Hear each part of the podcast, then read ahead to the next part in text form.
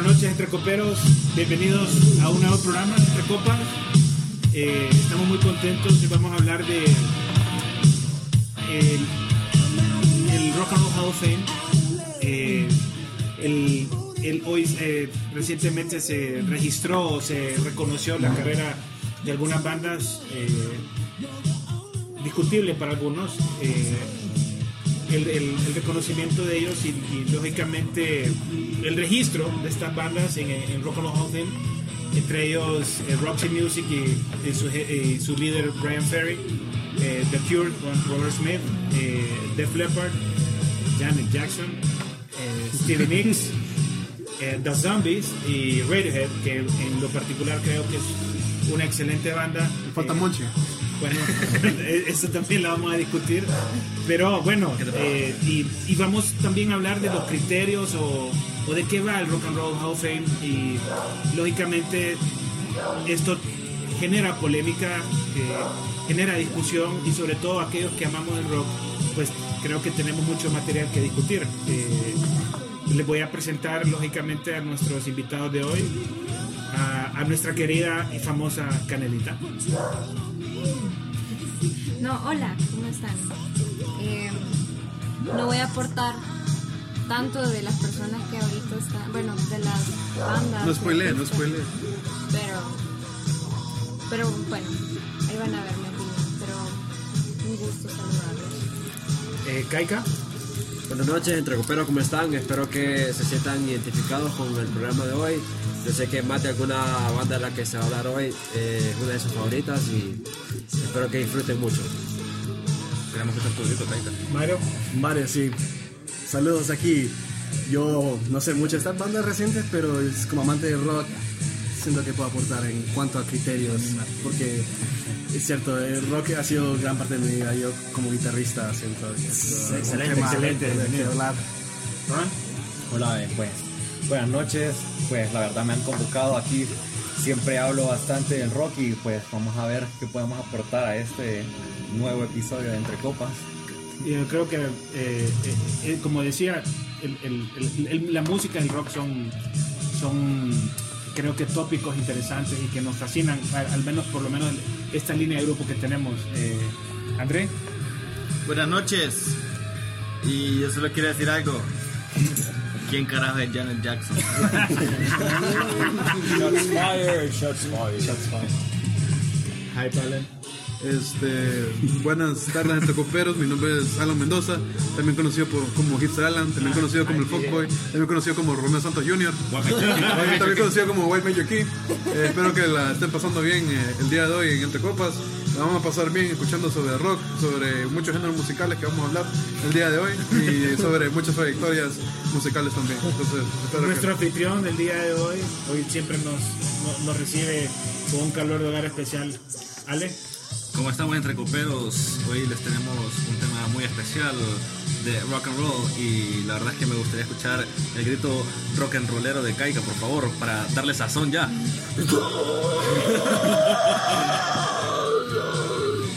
No me, no me salió tan pero. Comencemos. De repente, de repente será importante, si les parece, comenzar con la polémica. Eh, yo estoy de acuerdo con André. Eh, The Zombies tuvieron una trayectoria interesante. Más que todo, pienso, o la percepción que yo tengo de ellos es que fueron influencers en, en- otras bandas. Eh, particularmente ellos destacan eh, los arreglos de teclado, eh, son, interesantes, eh, eh, calificados hasta cierto punto como... mm, podemos decirla muy marcaron la época de los 60 y luego viene Brian Ferry con, Roxy Music que está Brian Eno que también ha sido un hombre muy influyente en la música de hoy. Alan seguro que Brian Eno para vos no, no es nada Para mí, Brian Eno es uno de los, uno de los mejores artistas, especialmente ambientales que existen. Este, el, eh, los discos como Música para Aeropuertos, Correcto. del 80, uf, correcto como para estar en un aeropuerto. Correcto. bueno, eh, y, y luego tenemos eh, Radiohead, que para Andrés algo polémico. En lo particular pienso que Radiohead es una excelente banda. Def, Lep- Def Leppard, lógicamente, creo que es más, más popular para todos nosotros. Y por supuesto The Cure, que en, mi caso particular siento que tener, tener una muy buena relación en distintas etapas de mi vida con la banda. Eh, comenzando con la polémica, André, te invito a que profundicemos un poco más de, tu afirmación o de tu, o tu cuestionamiento inicial. Me pareció muy interesante porque creo que no solo deberíamos de traducir a Janet Jackson, sino que en general qué es rock and roll y, y por, qué, por qué introducir o por qué reconocer a una persona que no necesariamente su trayectoria, respetable por supuesto, pero no rock quizás. Sí, bueno, eh, creo que como Janet Jackson hay bastantes artistas que están en el Rock and Roll Fame que no quiero decir que no lo merecen, pero hay muchas opciones más. Muchas opciones más. Creo que uno de los criterios es tener 25 años de trayectoria para poder estar en Rock Hall of Fame. Tengo una banda que para mí es la mejor banda del heavy metal, que es Iron Maiden desde hace unos 10, 15 años ya tiene los méritos para ya tiene el criterio de los 25 años de artista para estar ahí. y no está creo ni entre los 10 del top 10 que los, que los ingresan. Esa es una de mis molestias. Janet Jackson la verdad honestamente le conozco 3, 4 canciones. La conozco más por ser la hermana de Michael Jackson y por el escándalo del Super Bowl que fue planeado Definitivamente. entonces, esa es una de mis molestias. De las otras, Def Leppard creo que sí ya tiene mérito, una trayectoria muy impresionante. Eh, The Cure es otra que en lo personal no me gusta mucho, pero sí, sí es buena banda. Las otras, Roxy Music también. Y Stevie Nicks se me ha olvidado que está de fondo. Stevie Nicks, que creo que era de Fleetwood Mac. ¿era? Sí, correcto, Sí, Nicks, sí, sí, sí, también. Creo que ya está por los dos. Sí, Como solista, Es la única, es la sí, única mujer que tiene dos eh, inductees eh, en el Rock and Roll Hall of Fame. Como mujer. Alexandra haciendo la otra. No, no, pero es admirable. Es- Stevie Nicks es una mujer en el 48 eh, y sigue rockeando, ¿verdad? Es impresionante y la voz de ella es maravillosa. Sí, y mi gran molestia, mi banda favorita es Megadeth, que no está. Y el- uno de los pioneros del thrash metal, Dave Mustaine, creo que tampoco está con Metallica. Lo invitaron, Tiene un Grammy. lo in- sí, pero no. Es, es un. Sí, pero bueno, los Grammys también otro premio que se han venido abajo, la verdad. Eh, Dave Mustaine está, creo que Metallica no lo, no lo indujeron con Metallica, pero sí lo invitaron a la ceremonia. Y esa sería mi opinión sobre esto. El Rock and Roll Hall of Fame, yo ya hace tiempo le perdí respeto. Para mí que una banda no esté ahí no significa que no sea de las mejores de la historia, como el caso de Iron Maiden y Megadeth. Y no está Judas Priest. Yo, bueno, sí, Judas Priest, qué increíble. No me acordaba. Buenas noches, ya me voy. Sí, sí. No, bueno, pero yo creo que e- es un buen punto de partida. Eh, Ronald, Mario, sus impresiones. Bueno, eh, Def Leppard para mí, o sea, yo solo lo tengo como el foco en sus dos álbumes, eh, Pyromania, Hysteria. O sea, fuera de eso, creo que creo que he escuchado tal vez una o dos canciones fuera de esos dos discos, pero para mí Hysteria es un álbum perfecto. Creo, o sea, la forma en que su producción, que creo que cada canción fue hecha como que esto va a ser un single, esto va a ser un single. O sea, creo que son 12 si no me equivoco y cada una es perfecta. O sea, para mí ese álbum, y no, y también todo lo que tiene como de, de fondo, ¿no? o sea, primer álbum que sacaron después de que el baterista Rick, Rick Allen perdió el brazo, o sea, y la forma en que él le dijeron como, no, vamos a esperarte, a hacer lo que tenés que hacer, y sacar ese álbum, para mí eso, eso fue in- totalmente increíble, y el producto, o sea, increíble, la verdad, muy buen álbum. Sí, y hablando de la polémica, como Eric mencionó, sí, por ejemplo, Iron Maiden y Metallica son una banda, o sea, que yo escuchaba y eso, eso llamó mi pasión para tocar guitarra, ¿verdad?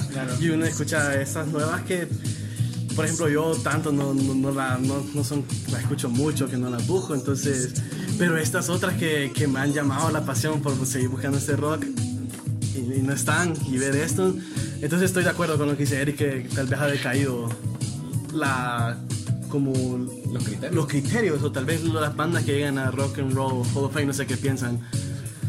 Yo quiero agregar esto. Quiero. Es, es un eh, dato a recalcar el, el hecho de, de que siempre hay- están las bandas como que las inducen de inmediato, ¿verdad? Yo recuerdo que Green Day llegó a los 25 años y el y al año y decir y lo, indu- y lo inducieron. Después este Chili Peppers también llegaron el, a 25 años al mismo año lo meten. Después este Radiohead, ahorita que acaba de llegar a los 25 años, lo meten también. Están esas bandas que son que están pregnantes en la memoria, que también hay que reconocer que esas bandas son buenas bandas, no estoy diciendo que son malas bandas, ¿verdad? es decir, tienen su trayectoria y se merecen el respeto que se les está dando. Este, pero creo yo que el Rock and Roll Hall of Fame debería concentrarse más en como han dicho todos ustedes, en bandas ochenteras todavía, que todavía faltan, pues, la- las bandas metaleras de, de Iron Maiden, Judas Priest, Megadeth, no están ahí. No sé si los Big Four están. No, yo creo que el único es Metallica. No están. Solo Metallica. Slayer tampoco. Y, y, y es paradójico también, porque realmente en el caso de Slayer pienso yo que eh, ellos en su momento, vamos a ver, Metallica traía una línea, eh, Anthrax, eh, Megadeth, que sabemos cuál fue su origen, pero Slayer, paralelamente ellos, si es que no antes, un poquito antes, el estilo de Slayer es sumamente agresivo. O sea que si tú tenías unas bandas eh, eh, agresivas, si escuchabas Battery, por ejemplo, pero después escuchabas Evil Has Not Boundaries de Slayer, o decías Raining Blood, ellos decían, oh, o sea, estos, estos tipos sí dieron a romperla. Y, y lógicamente creo yo que para un público hasta cierto punto conservador de los 80s, escuchar una banda tan agresiva como Slayer y todavía que tuviera ese, ese, ese boom o, o- esa, vaya, e- e- ese, ese core de fans y que al día de hoy lo tienen, yo creo que es sumamente admirable. ¿Verdad? No sé si les parece, o sea, ¿qué, qué opinan de Slayer como tal? Yo, la verdad, ya Slayer tuve la oportunidad de verlos en vivo. Los pudieron en un festival con Megadeth, Anthrax y Slayer. Y de las tres bandas, la que más me gustó fue Slayer. Un show sencillo, solo un más de hola a los fanáticos, pero el- el- su- ellos hablaron con su música. Sí, la intensidad de ellos fue... La intensidad de remarcable. ellos dejó a, a Anthrax y Megadeth por aparte. Eh, la, yo cuando empecé a escuchar rock decía, no, lo más fuerte que voy a escuchar es Iron Maiden. Pero como es algo tan adictivo, Lo vas a aumentar. uno va aumentando. Cuando llegué a Slayer dije, no puede ser esto ya lo más. Y seguí. Otras cosas. Pero sí, tengo varias de. Estaba viendo varias varios artistas y bandas que están snob por el Rock and Roll Hall of Fame. Ozzy Osbourne no está. Tampoco. No está. No está no está Osbourne. con. Está con Black Sabbath, pero no Ozzy Osbourne. Ozzy Sí, Osbourne y por Ozzy Osbourne ha hecho una, merece. correcta. los, prim- los dos discos, The Year of Madman y. y No More Tears. no, no, ¿cuál es? The Blizzard of todos esos dos. Sí. Ya, me- solo esos dos sí, merecen.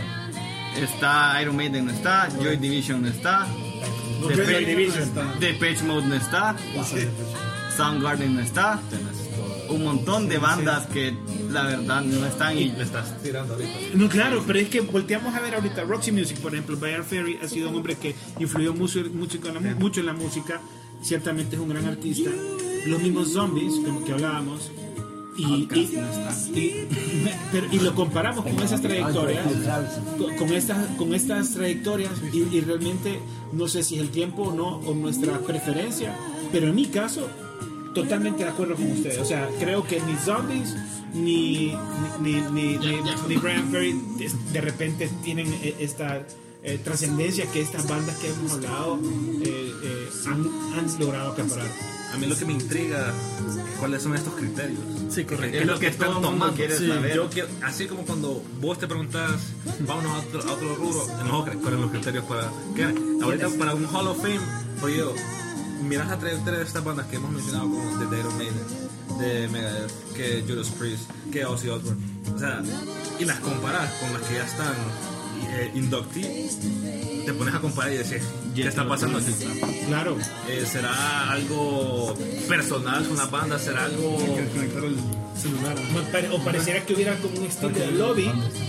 ¿Será, será porque, no sé, no quieren meter no? No, no, porque en este caso, pues, no, no, pero no, no, no, pero eh, eh, honrando la verdad, Radiohead es británica, The Cure es británica, o sea, Brian Ferry son, son ingleses también. Eh, y- Están los Beatles. Los Beatles, claro. correcto. Es que no puedes dar Si a mí me dicen, si a mí me dicen sacar los Beatles para meter a Iron Maiden, denle viaje. Yo, yo, yo la verdad no soy muy fan de los Beatles. Wow, no, está bien. Wow. Entonces, bueno, pero interesante, eh, eh, el- interesante el approach. eh, quiero ir ahora de nuevo un poco, ya criticamos un poco ese criterio, ahora vamos banda por banda o de las que más nos apasionan, ya creo que destrozamos a, a Janet Jackson, estamos claros que Pobre. No, o sea, estamos claros de que para Sí, a, a nuestro criterio eh, es un espacio que sí, no, es un espacio que no debe haber ocupado. Eh, ¿le- ¿Les parece si vamos con The Cure? Eh, Canelita, ¿qué, le- ¿qué opinión tienes sobre The Cure? Em, pues yo realmente ahorita mismo estaba investigando más bien de cuáles son, cómo es la función de cómo eligen a, a los que entran Entonces, no, eh, The Cure no ha seguido tanto el, el- el- La trayectoria de la trayectoria. Bueno, eh, en cuanto a The Cure, bueno, mi papá siempre es- fue como fan de The Cure y, y yo tuve la oportunidad de escuchar, porque mi papá compraba los discos de The Cure. Y entonces poco a poco yo me fui apasionando por The Cure, me fui interesando más en Robert Smith, en su cultura, en su físico. Eh, me fui apasionando más en cuando escuché, no sé si ustedes vieron Jersey Girl, donde ahí se escuchó Just Like Heaven.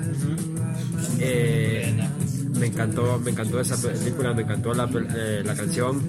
Y poco a poco le fui preguntando a mi papá como de dónde es esta banda, qué género es y me, mi papá me respondió con algo como te voy a llevar al, al Palacio de la Música eh, para que vos escojas qué disco te atrae más de The Cure.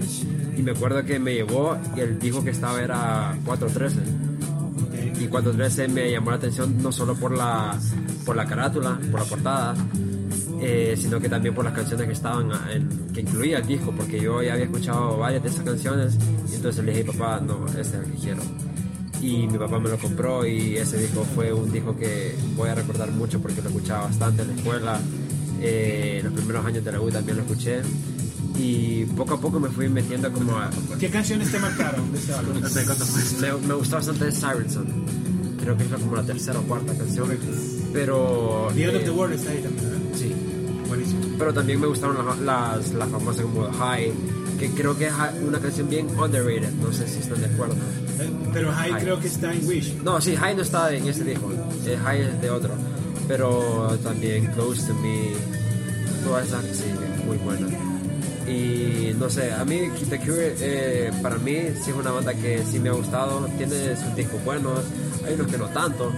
Pero si hacemos como un greatest hits, sí, sí podríamos sacar como un buen tracklist de buenas canciones de The Cure. Y siento que Robert Smith sí es alguien bastante talentoso, no solo en, en lyrics, sino que también en, en como su idea de pensar, por así decirlo. Como su... Siento que él es alguien que tiene bastante ritmo, que alguien, alguien que tiene bastante como ideas para como, como, así decirlo, como para expresarse, como para poner sus ideas en, en- en música, que es algo que pocas bandas, pocos vocalistas pueden hacer y es algo que yo disfruto bastante y más porque de la infancia eh, crecí escuchando The Cure y entonces algo que me, me, me alegra poder compartir con ustedes, no sé si alguien más tiene algún Importante. Un padre que. Y- y- y yo, creo que, yo creo que es fundamental tener un padre que tenga esa apertura y que te diga, hijo, eh, tomá, eh, aquí está. Eh, eh, creo que ese va a ser un regalo especial más que cualquier otro regalo que Y te mi papá me robó el primer disco de Aventura. Bueno, cada quien, cada quien. Shout- shout out- shout outs a, a, Don Alan. DOG. Este, no, ok, hablando de el impacto, creo que mm, no sé si soy el único que va a hablar, que puede hablar, pero creo que el que más me ha impactado solo por ser el que, está- que, que ha permeado en mi en mi crecimiento es Radiohead, ¿no? y yo lo vi crecer con- conmigo, pues decir, lo vi desde los videos, el video de Paranoid Android de cuando estaba chiquito, yo decía como que es este tipo de videos, no, no lo, no, es decir, me daba miedo el video porque era tan extraño, era tan raro, y ve- ver una animación tan rara, incluyendo, y combinado con South Park, diría como, que qué raro es este MTV. Este después, este, creo que no. Radiohead al principio no creo que no era una de esas bandas que. que ok, es opinión. Este. Que. En la que yo busqué más de sobre ellos hasta en la universidad, ¿verdad?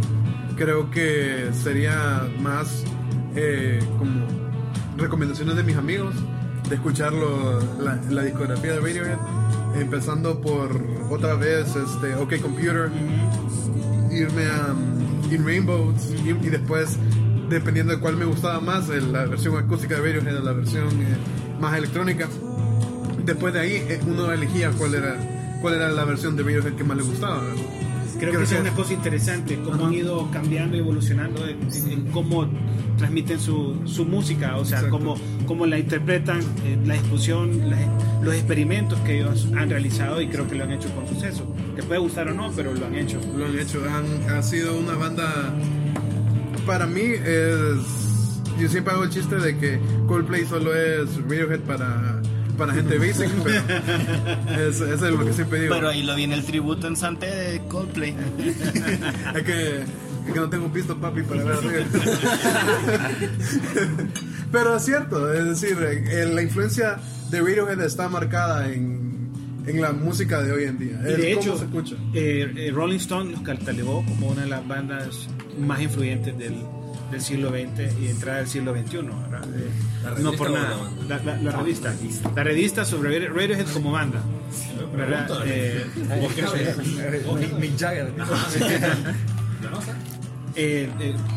coincido, eh, volviendo un poco al tema de Robert Smith, eh, es, yo creo que la influencia de, de Robert Smith y The Cure en, en la música de hoy, en la música contemporánea, creo que la, la ves en, en un par de, elementos. ¿Quién, ¿Quién los presenta en el Rock and Roll Hall of Fame es Trent Reznor. Él hace una introducción interesante, muy, muy, muy apasionada, pienso yo, eh, sobre lo que para él significó The Cure. Y cuando yo escuchaba Kaika, sentí, eh, lógicamente, desde ambos criterios, que en efecto The Cure se metió en la vida de mucha gente en distintas etapas de su vida, valga la redundancia, y con distintos, ah, llamémoslo, sonidos, porque The Cure creo que el sonido es reconocible, pero tenés distintos ritmos. Bueno, es como Close to Me, pero The Edge of the Deep, Deep, Deep- Deep Green Sea son totalmente unas más oscuras que otras. Burn es totalmente distinta a, Boys Don't Cry a- correcto a Boys Don't Cry, Just Like Heaven. correcto, o Just Like Heaven, distinta a Fascination Street. To Live. ¿Verdad? O sea, correcto. Vos, eh, vaya, en, en, en, en- en Wish vos ves esas, e- esas diferencias, ¿verdad? O sea, vos ves, escuchas Cut y luego escuchas High, y vos decís, son la misma banda y ves como polos opuestos, ¿no? Eh, interesante. David Bowie, para su- uno de sus cumpleaños más famosos que, que, que celebró con otros artistas, lógicamente uno de sus invitados de honor era ciertamente Robert Smith. Eso nos dice también mucho. Aquí hablamos de Trent Reznor y David Bowie. Es, no- creo que no es poco hablar, ¿verdad? Tengo, tengo una pregunta. Eh, en el Hall of Fame eh, ha entrado alguna banda en español. O, Eh, o enti- no es. no, entiendo que, ser no, creo que tiene que ser anglosajón, pero no, no, no, no lo tengo claro. A- hasta donde yo he leído, no. Bueno, la- Creo que Carlos Santana. Está sí, Santana, entonces sí puede entrar. Entonces, ¿qué- es que ¿dónde Pero está? Santana está Pero es rico. gringo. Pero ¿Dónde está Santana. Spinetta?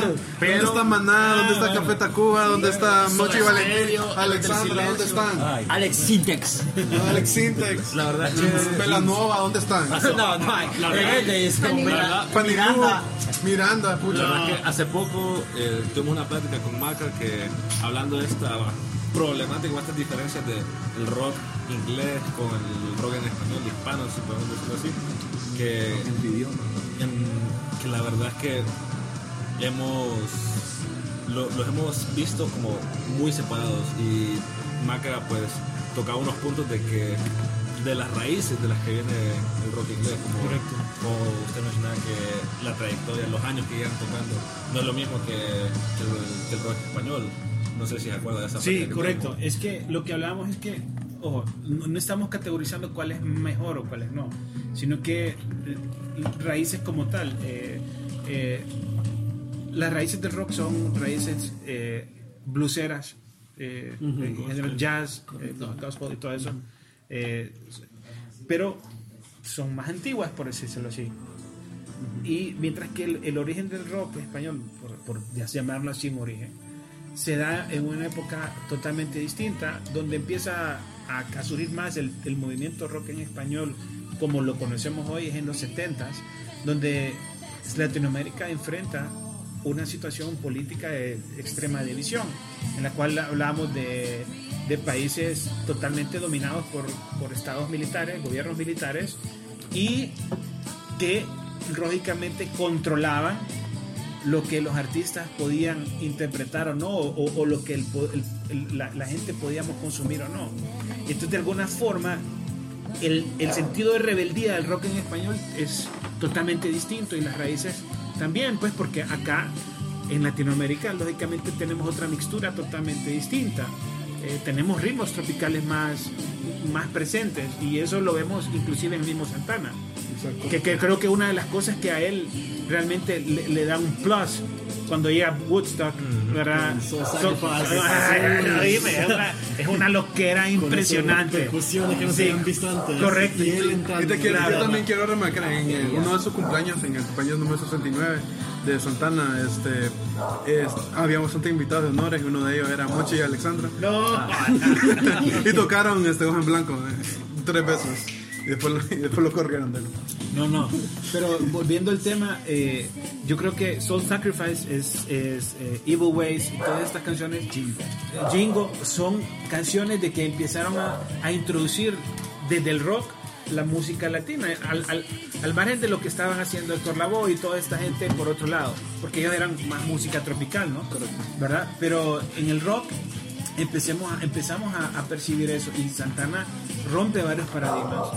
Eh, y yo creo que esa es una cosa que, de alguna forma que distingue nuestro rock del rock tradicional como lo conocemos o el rock más anglosajón, llamémoslo así. Eh, retomando siempre la, la temática, hablamos de, de- hablamos un poco de Brian Ferry, hablamos de The Cure y hablamos un poco ahorita de mm, vaya Dios mío de Radiohead.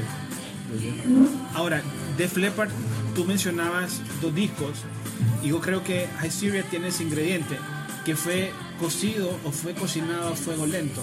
Sí, es que recuerdo, si no, no recuerdo, cuando leí la historia, que fue que al parecer para Pyromania, que si no re- mal no recuerdo, el Sí, año fue de Pyromania, 83, correcto. en el 83, 80 para sacar eh, Pyromania se habían tardado bastante. Sí. Entonces todo el mundo como que sí, super disco y todo, pero mucho tiempo, ¿verdad? Sí. Entonces Def Leppard tomó Fue esa como... Pyromania que Histeria. ¿no? Sí, Sí, 83, 87, si no me equivoco. Sí, es, sí. es, es, que es On High and Dry, no. Through the Night, On High and Dry, eh, Pyromania y fuiste. Hysteria. Entonces, discos. Tomaron esa como de que sí, no nos vamos a tardar, el otro próximo disco lo vamos a sacar súper rápido, después pasa esa, pues el accidente que tuvo a Tristi no les quedó de otra, pues o sea, no podemos dejar, no lo podemos dejar a él atrás y tuvieron que tomarse cuatro años para sacar este disco, entonces siento que se reunieron ese montón como de elementos para creo que sacar el disco insignia, el disco perfecto que podía sacar eh, Def Leppard y la verdad, o sea, yo cuando lo escuché la primera vez, o sea, primera canción que escuché, Pour Some Sugar on Me, que para mí esa canción le puedo escucharla en loop por lo menos unas 5 o 6 veces y no me aburre. Y hasta después ya la cambio.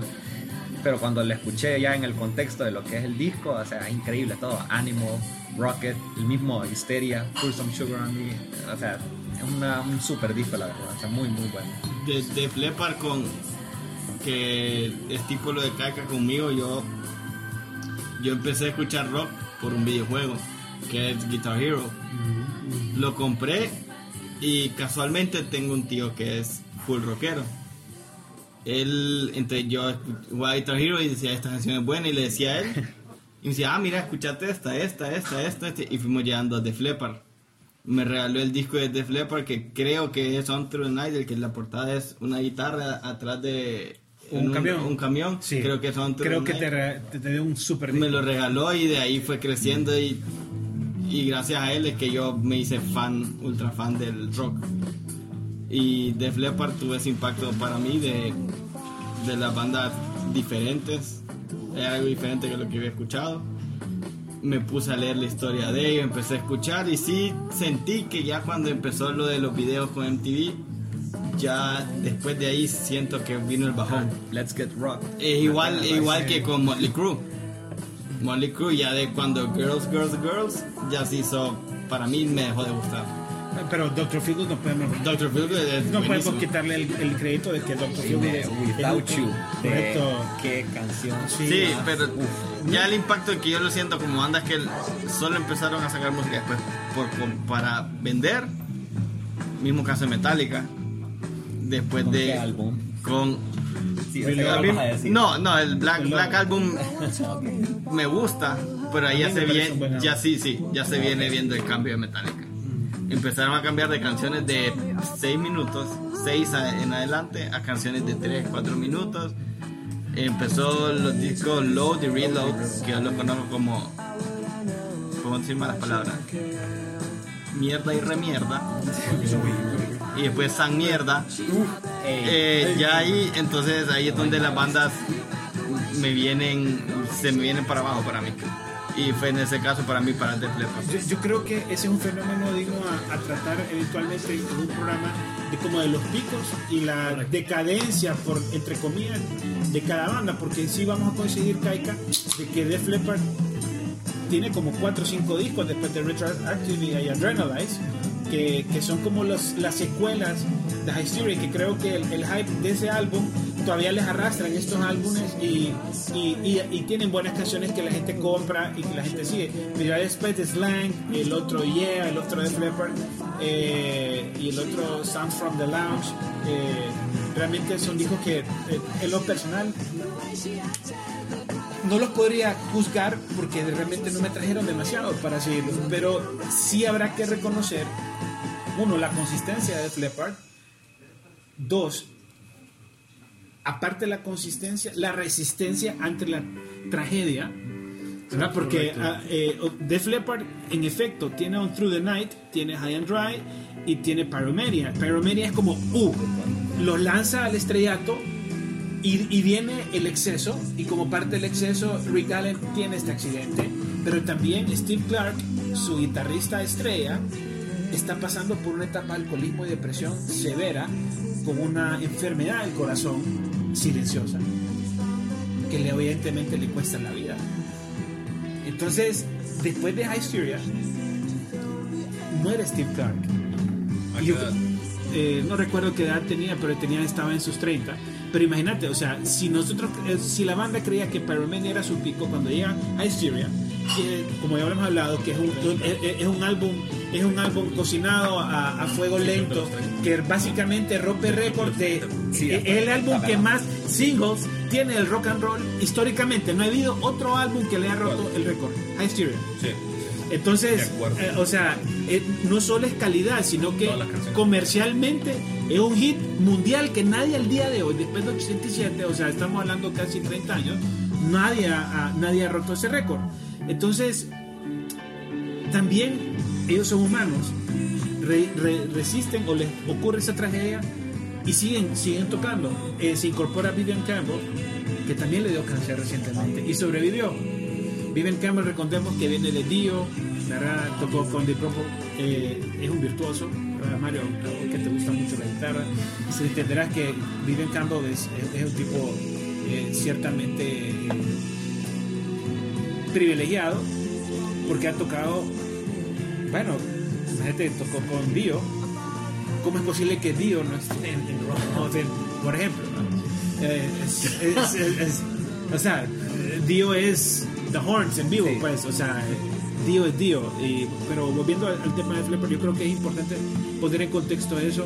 La crítica creo que es válida, porque en efecto, quizás el, el pegue de ellos como tal sí decayó bastante después de esos Creo que era imposible superar. O sea, Pyromania. Teniendo un poco de nunca lo va correcto. O sea, sacó Pyromania y todo el mundo, no, no lo va a superar. Saca Histeria que lo supera. Y yo creo que eso fue demasiado para ellos, demasiado alto. Y pues, Yo creo que al día de no. hoy ellos hacen una gira sola de Hysteria y, y la gente va a ir. sí, por Dios, creo que. Sí, solo tocando esas 12 canciones creo que ya tienen. Sí. Sí. Eh, me gustaría, hablamos de Janet Jackson del fondo del punto de vista negativo, no nos gustó y no vamos a seguir hablando de- del tema, pero vamos a tomar a Janet Jackson como referencia al, al- totalmente lo opuesto, lo que es Stevie Nicks, que es otra, es otra de las honradas en el Rock and Roll Hall of Fame. Eh, es una mujer madura que sigue rockeando y aquí lo interesante es que ha roto un récord. Tiene dos eh, menciones honoríficas, está registrada como tal en su carrera como solista y en su carrera como Fleetwood Mac. ¿Qué, qué, qué impresión les da esto de, de Stevie Nicks? la diosa. La, para mí la... Ah, pucha, diría tal... Quisiera decir la mejor o top 3 mínimo mujeres del rock. O sea, es que yo Fleetwood Mac para mí fue... ¿Y Creo que son, hace... ¿cuáles son las vez- otras tres? Ok, entonces, número uno, Yoko Ono. Oh, wow.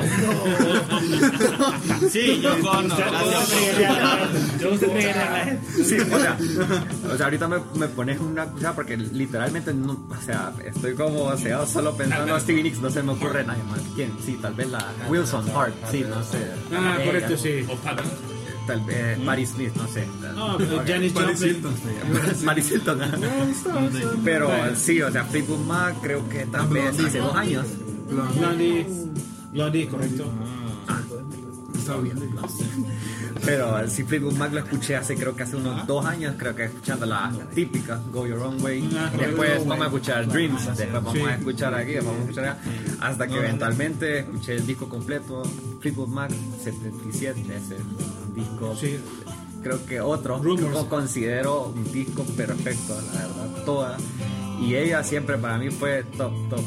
Y después sus canciones como solista y digo yo, y sigue, o sea, y Sí. así. O sea, no, definitivamente Stevie Nicks para mí está en lo más alto. Eh, aquí creo que valdrá la pena eh, estimar lo siguiente o considerar lo siguiente. Eh, Fleetwood Mac inicia su carrera quizás con un matiz un poco más blusero. Se viene la separación con Peter Green y Mick Fleetwood y, y John McVie son ingleses. Habían escuchado algo de Lindsey Buckingham y,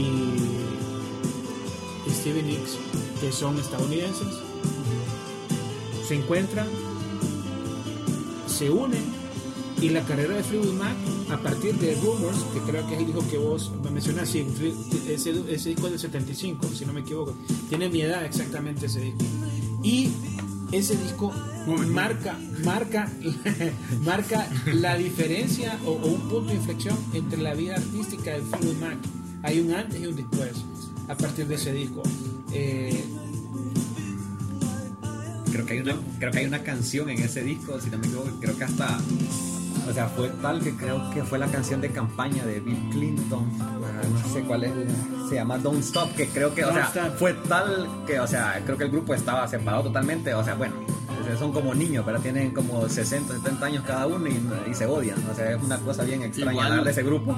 Y él es como, no, yo quiero ser presidente, esta canción me gusta, quiero que sea mi canción de campaña, y los logró unir, o sea, para su inauguración creo que la cantaron. O sea, los unió a los originales para que la cantaran en su inauguración. Está en el poder de presidente de Estados Unidos. Sí. Pero sí, sí siguen rockeando. eh, creo que eh, no sé, eh, Stevie Nicks se separó un tiempo y, y, y- y la, la, la, la- la chica McVie que se, se divorció de John McVie. Pero, eh, pero Ay, es otra cosa de ese correcto. grupo. Entre todos Sí. hubo algo ahí, la verdad. Correcto. Entre todos. Sí, Sí, entre sí. todos. Yo, Pero- yo Stevie Nicks, la verdad, la, la descubrí por Jack Black en School of Rock. ¿Sí ¿Se acuerdan cuando, cuando, Edge quieren, cuando quieren convencer a la maestra que los deje ir a tocar? Le ponen Stevie Nicks, Age of 17. creo que es la Sí, canción. tiene la canción. Y dije, "Mm, se escucha buena, voy a buscar y dije, La mejor decisión que he oh, tomado oh, oh Dios. y desde ahí empezó, desde ahí por ella descubrí Fleetwood Mac. Sí, Y la verdad sí han sido bandas que ella como mujer, como mujer en el, en el género del rock, sí es como la reina, como dice Ronald, la pondría junto a Pat Benatar. Ahí, que no está en el Rock and Roll Hall of Fame, por cierto. Joplin, creo que sí, pero no Janis estoy seguro. Joplin. Sí, Janis Joplin debe ¿Ustedes estar. consideran que War debería estar en el Rock and Roll Hall of Fame? War. War. War, ¿el álbum de YouTube o cuál? War. No, No, no con- Jay Ward, con los, que andaban con, con Sí. la máscara y todo Con la máscara y todo. Ellos tienen una trayectoria. Si, Slipknot si está un Janet Jackson, puede estar War. No, War son. son Dudo. Sí. Eh, entonces sí, Fleetwood Mac es de las... Sacó nueva canción, Slip. Sí, ¿Vos crees que De llega la- a ser fácil de hacer? Pero. Slipknot, no. no creo. Janet Jackson. Eh, Sí, eh, ese siento que va a ser el argumento para todo ahora. Es como, está Janet Jackson, está Janet Jackson. Ahí, o sea, sí tiene su trayectoria. O sea, Janet Jackson no es de mis favoritos, o sea, no es mi estilo de música. pero su- mi- estoy seguro de que tiene buenas canciones. Estoy seguro que he escuchado alguna canción y que fijo me gusta.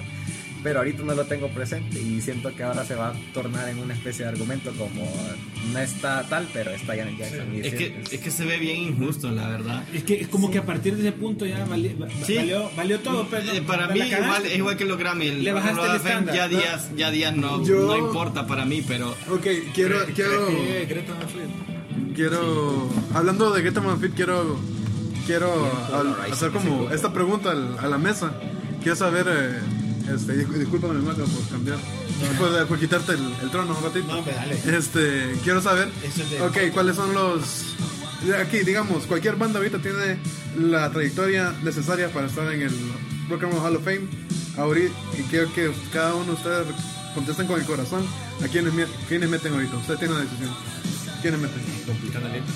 Ah, La hola. Canalita. Hola. Bad Bunny o Bad Bunny. Darían. no, de broma. Eh, pues la verdad, he estado callada porque eh, conozco la música, pero no puedo hablar como de la vida de cada uno. Ahora, yo sí estoy abierta a escuchar mucha música y muchas variaciones. Y una de las que le estaba hablando a Hipster Alan era de Florence and the Machine. Ah, correcto. Ahora, ella es británica y ella es un indie rock. Sí. Entonces, lo interesante de ella es que ella combina eh, pop soul, indie rock, indie pop, chamber pop, art pop. Entonces, hace una mezcla como, como que uno se siente escuchando que está en una iglesia. Hay una La- pasión ahí, para mí, indescriptible. Con O sea, ella El arpa, hecho- introdu- introducir el arpa El en arpa, los arreglos es, sí. es y, y- y un estilo muy británico de, de, de las percusiones que tienen ellos. me, me gusta mucho eso. ¿sí? Sí, y, y ella, o sea, a pesar de que sea nueva, yo siento que ella se merece el Rock and Roll Hall of Fame porque no solamente porque es un, un- una- un lugar por el rock, sino que también tiene una mezcla de lo que usted decía. El instrumento in- incluye el arpa, eh, la voz de ella, los coros que tiene. O sea, ella, ella es la persona que me ha sacado más lágrimas en todas las canciones. Las letras son increíbles. Y además de eso, pues ella, em, no sé si yo tuve la oportunidad de poder escucharla en vivo y es increíble. Entonces sí, siempre he dicho que, que Florence and the Machine, obviamente ahorita tiene como 15 años, creo. no, 15 años le faltan para tener el Rock and Roll of Fame. Pero en cuanto ella logre tener eso, yo siento que sí se lo merece. Pues, eh, es una, no es un rock eh, de, como antes, pero sí, sí es un rock que, que más nuevo, más fresco. No, totalmente de acuerdo, ¿vale? Para mí, tengo dos bandas en mente para entrar a futuro. Delirium. Sí, sí Delirium entra al Rock Hall of Fame. Voy a decir que el bajista fue mi maestro de, de inglés. Excelente. Shoutouts, Mr. Lane. Si entran Mr. a Lane Si entra, Si no, no. No, también lo voy a decir. bueno, pero es Greta Van Fleet y Muse. News. Concuerdo con Muse. Eh, bueno, Van Fleet, o sea, creo que mencionamos, no estoy seguro, pero creo que mencionamos que tiene que tener trayectoria de 25. Sí, no, por eso a futuro. Ah, a futuro. Ah, no, sí, supongo que. de lo que- creo si que tuvieran sí. ahorita 25, sí, creo ¿qué que sí, sí, en, ese, en esa línea probablemente vaya a estar, pero Muse también yo lo tengo en lo más top. O sea, de decir que el- el bastante. ulti- el- me gusta mucho Muse, pero el último disco no me satisfizo mucho. Eh, lo disfruté, pero no va a ser como cuando escuché The Second Block, que ese disco también lo puedo Sí. tener en loop dos, tres veces, no me aburre, lo puedo tener. Incluso que creo que Drones está a un, a un nivel mayor. Drones, creo que hasta me lo salté. Creo que escuché dos, tres canciones y dije, yo, no, esto no es para mí. Ni recuerdo haberlo escuchado completo, la verdad. No, no me, no me gustó para nada. Y es que escuché The Second Block, como les dije, tengo en loop, lo tengo en loop tantas veces. Después escucho Drones y escucho estas canciones y no me gustan tanto. Y The Resistance. creo que no lo escuché tanto. The Resistance, eh, los singles. Eh, siento que fue muy, no sé, demasiado raro para mí. El mejor álbum de Muse es Second Law. Sí, es el que yo puedo tener siempre loop, loop. ¿Qué álbum, qué, qué, qué banda in- I See introduciría vos al- Bueno, Asking Alexander. No, no, no. Yo concuerdo con André, lo que dijo hace rato, que Depeche Mode siento que debería estar en Fame. O sea, yo, varias de mis bandas favoritas están en el Hall of Fame, ya sea Aerosmith, Red Hot Chili Peppers, U2, que YouTube, The Joshua Tree de YouTube, creo que Es es un una masterpiece desde principio a fin. Eh, pero sí concuerdo con que Depeche Mode debería estar en el Hall of Fame. Depeche Mode tiene muchas buenas canciones, tiene buenos álbumes y creo que es una de las bandas inglesas que debería tener más eh, popularidad, debería tener más, eh, ¿cómo, puedo- cómo puedo decir? Eh, ¿Podríamos ser más está underrated en algún momento? Posiblemente, no se le da tanta posiblemente, posiblemente. Depeche Mode es una banda que, ajá, una banda que no muchos, No se le da tanto ajá, airtime, siento yo. no muchos tienen como en su, en su playlist y yo siento que sí debería estar ahí, sí debería estar como en la cima, porque Depeche Mode tiene muchas canciones que son bien catchy, tiene muchas canciones que son eh, bien personales. Eh, creo que Dave, el vocalista, es muy, es bastante talentoso. Carismático, Carismático, totalmente. carismático. Él, él arrasa en el escenario, totalmente Claro. de acuerdo. Y a mí en lo personal me encantó, eh, me encanta cómo usan el teclado en esa banda y creo que debería estar por lo menos más, eh, creo que deberían de tomarla más en cuenta. Pero Yo es- totalmente de acuerdo con vos en ese sentido. Para mí el Mode es de mis bandas favoritas y lo que admiro de ellos es poder sobrellevar el éxito, porque también tuvieron sus épocas. Eh, Dave casi se suicida, Sí. le costó el divorcio, eh, le costó casi la vida y siguieron adelante y siguen tirando música de calidad. claro. Creo que ahorita que, solo ahorita que mencionaste YouTube, eh, hoy justo estaba, no sé, haciendo mente. Sí, No, si YouTube sí está solo como un comentario extra, o sea, de estábamos mencionando así como esos grupos que la verdad, o sea, no- que nos tocan, que nos gustan. Eh, hace dos años justo, hoy, 17 de mayo del 2017, eh, tuve la oportunidad, eh, estaba de viaje, coincidí con el- la gira que hizo YouTube, Joshua Tree Tour 2017, que estaba cumpliendo 30 años. Y la verdad, o sea, coincidí, o sea, como voy a estar aquí, voy a comprar el boleto, bueno, me costó un ojo de la cara, pero dije, hey, YouTube, no me importa. ¿Dónde? en San Francisco estuve. Entonces yo que como voy a ver a YouTube, súper emocionado, lo voy a ver, lo voy a ver. Va a cantar todo Joshua Tree, probablemente unas que otras nuevas. O sea, yo lo más tranquilo esperando, o sea, pero esa sensación cuando tenés esa como grupo, esas canciones, que te to- ese hype que te toca tanto, o sea, no, no se me olvida, todo el escenario apagado, encienden una luz, sale, sale Larry Mullen Jr., o sea, sale caminando de lo más tranquilo, es como ya empezar el concierto, todo feliz, ¿verdad? se sienta en su batería, empieza a tocar el intro de Sunday Bloody Sunday y literalmente a los 3 segundos está llorando como niño, no lo podía creer, o sea, llorando pero moco tendido, o sea, no lo podía creer, estaba con mi hermano al lado y yo solo estaba agarrándolo como, man, no puedo creer que esto está pasando y o sea, llorando, llorando, llorando y después ah, empieza a salir DH con su guitarra, sale Bono de última, no, o sea, eso fue...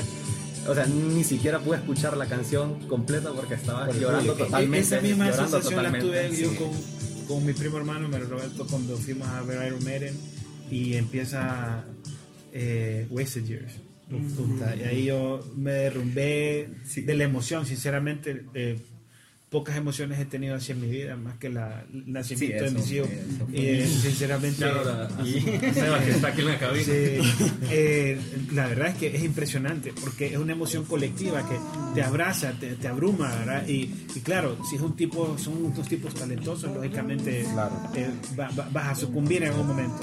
Eh, Mario, ¿qué, qué, qué bandas? Correcto. Yo, en lo personal, la mayoría de las bandas ya están en el Rock Hall of Fame, pero más que todo han sido.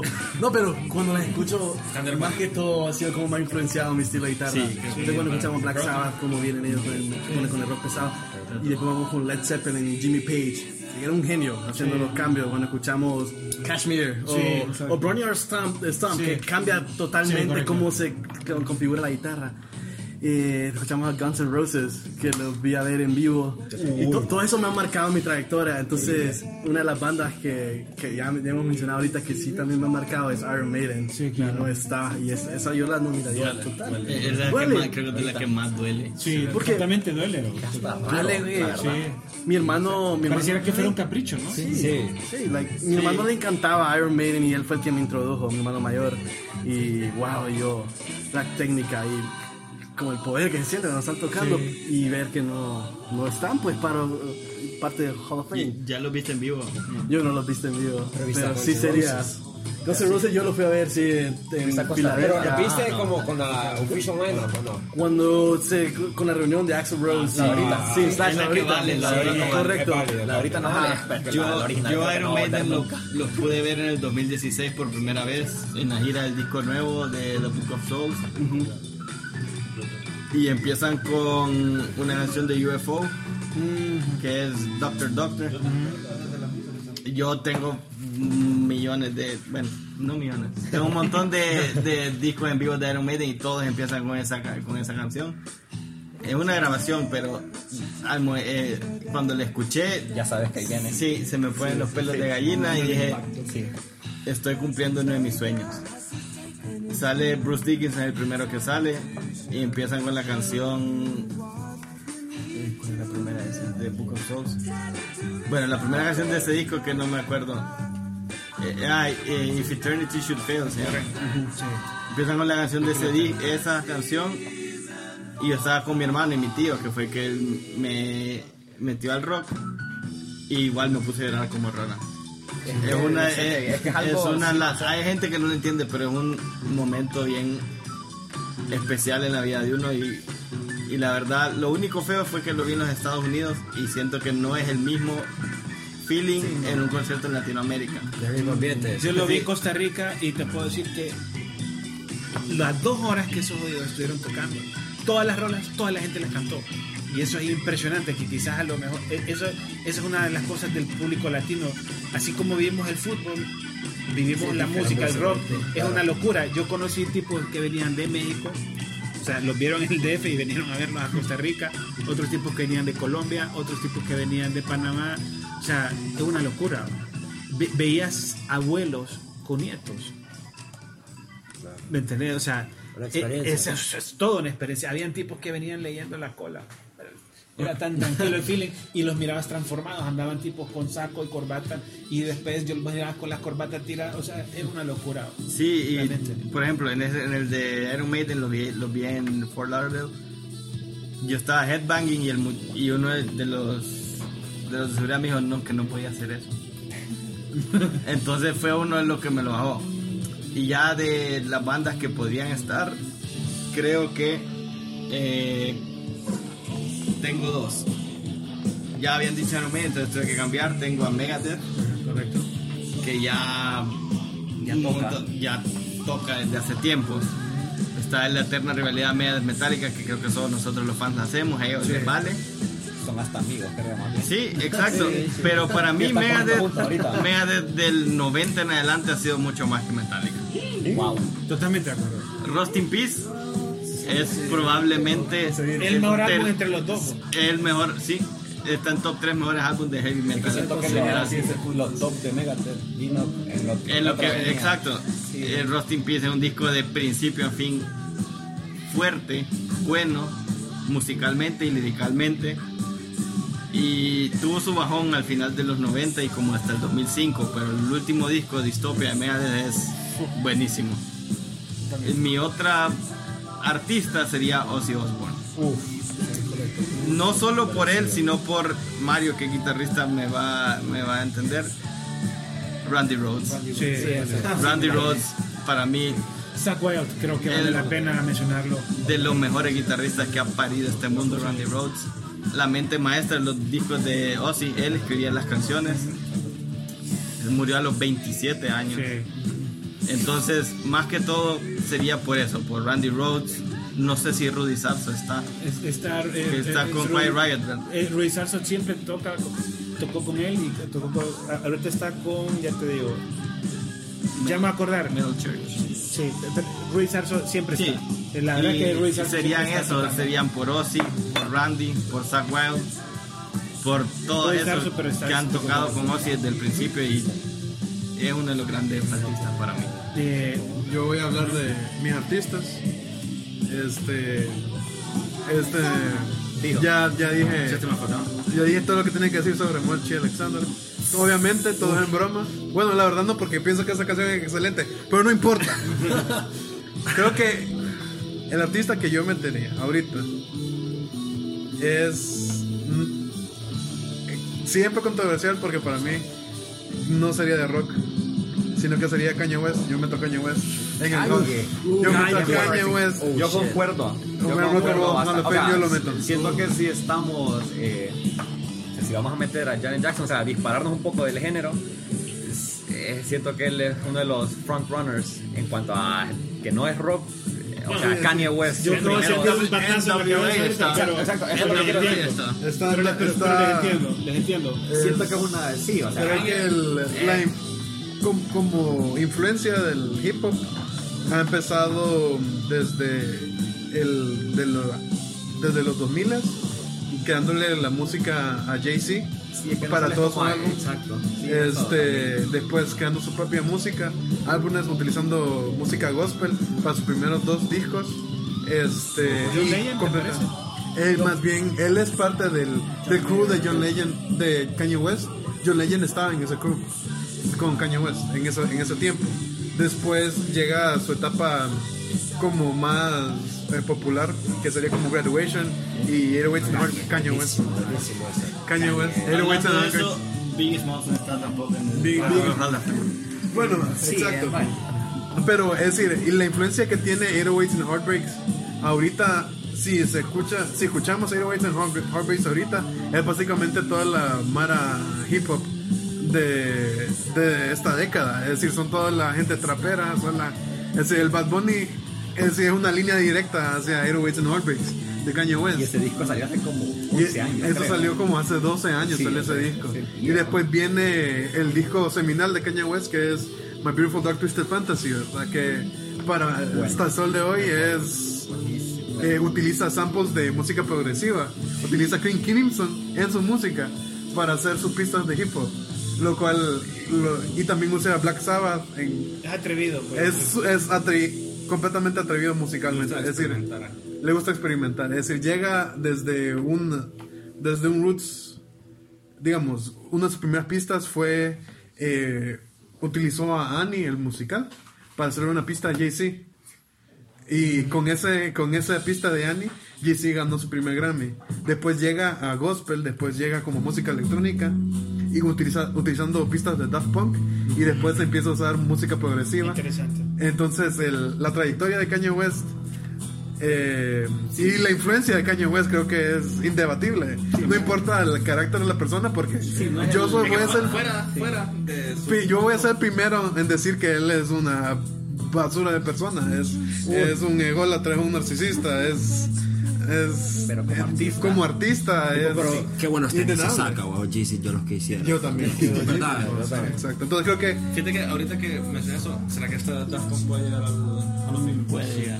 Si ya llegó Janet Jackson con el que hablamos. Con y, Janet. y Daft, Daft Punk y, ah, han sido, creo, fueron pioneros en, en su género. Eh, y, ah, y hicieron toda una pista para una para una para una película como Tron, correcto, que la cual fue a mí me gustó, verdad, verdad, a mí me gustó, pero eh, siguiendo un poco la, la dinámica eh, de mis bandas, yo creo que Alice in Chains no está en Rock and. Entonces He estado metiéndome en Alice in Chains Sí, y, la verdad que sería como ustedes ya, ya, ya me- se adelantaron siguiendo la dinámica inclusive André eh, yo consideraría Alice in Chains y en un segundo plano acaso System of a Down ¿verdad? ¿verdad? porque realmente es una es una banda que tiene una excelente eh, ejecución. Lo, vaya, lo que os planteas Kaika realmente rompen eh, sus para, rompen el, el tipo de, de- de música que estábamos escuchando en aquel momento. Y el estilo de Serge eh, Tarkarian Serge Tarkarian, Tarkarian, correcto eh, es, es único ¿verdad? No, no, no le escuchamos Es de los, de los top vocalistas. Correcto. Entonces creo que esos serían como mis, eh, mis picks. Eh, para cerrar, eh, quiero eh, agradecerle su participación. Creo que ha sido un, un- un diálogo muy interesante. Me gustó mucho la, la- la- la aportación distinta, esas ópticas distintas que vos traes de Kanye West. Está bien, me parece, me parece muy acertado. En lo, en lo personal no lo conocía. Eh, el tema de Florence Welch me parece importante. Lógicamente vimos y repasamos de, de forma muy resumida pues trayectorias lógicamente muy importantes para la vida del rock como son estas, pues, estas bandas que, que fueron recientemente eh, galardonadas y creo que valdrá la pena en los próximos Entre Copas hacer un programa quizás de The Cure, quizás dedicarlo a Radiohead. Aerosmith. Eh, Mochi Alexander. Ah, Hay, hay- hay mucho que seguir. Hay una montaña rusa. Sí, correcto. Pero bueno, eh, esto es lo bonito, la libertad que tenemos nosotros acá no- nos permite disfrutar de estos temas y de nuevo agradecerle a todos los entrecoperos, a ustedes, nuestros amigos y esperamos encontrarnos en el próximo programa. Feliz noche. Buenas noches. Buenas noches. Buenas noches. Buenas noches. It's the best thing that